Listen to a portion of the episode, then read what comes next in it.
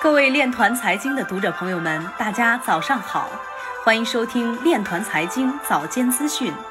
今天是二零二零年十月九号，星期五，农历庚子年八月二十三。首先，让我们聚焦今日财经。英国金融科技公司将向印度加密客户拓展银行服务。毕马威推出区块链解决方案，跟踪温室气体排放。江苏南通破获比特币网络敲诈案，勒索病毒制作者落网。一家田园首期一百五十亩农地资产将上链 VAS 公链。随着交易员看涨，CME 比特币期权交易量上涨百分之三百。亚马逊创始人 Jeff Bezos 可随时关闭 ETH DeFi Dapps。新加坡 WBF 交易所将于十月八号上线 BT。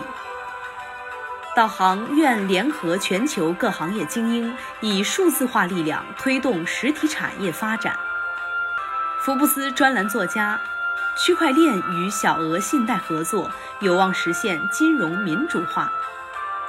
江苏副省长刘洋说：“要以区块链等为具体举措，优化升级智慧公安建设。”今日财经就到这里，下面我们来聊一聊关于区块链的那些事儿。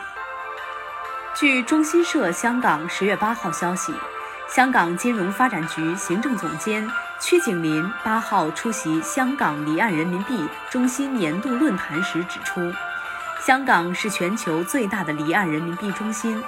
当跨境理财通及数字人民币推出。香港将在人民币国际化上扮演更重要的角色。另外，曲景林表示，目前在中国以外使用人民币要面对相关资产不足的问题。若跨境理财通开通，加上市场现在正在进行数字人民币的研究，将对人民币国际化有很大的帮助。他认为。数字人民币运行简单，所有交易都可追溯。香港可作为一个很好的沙盒试行。金发局未来亦会进行主题研究。以上就是今天链团财经早间资讯的全部内容，感谢您的关注与支持，祝您生活愉快，我们明天再见。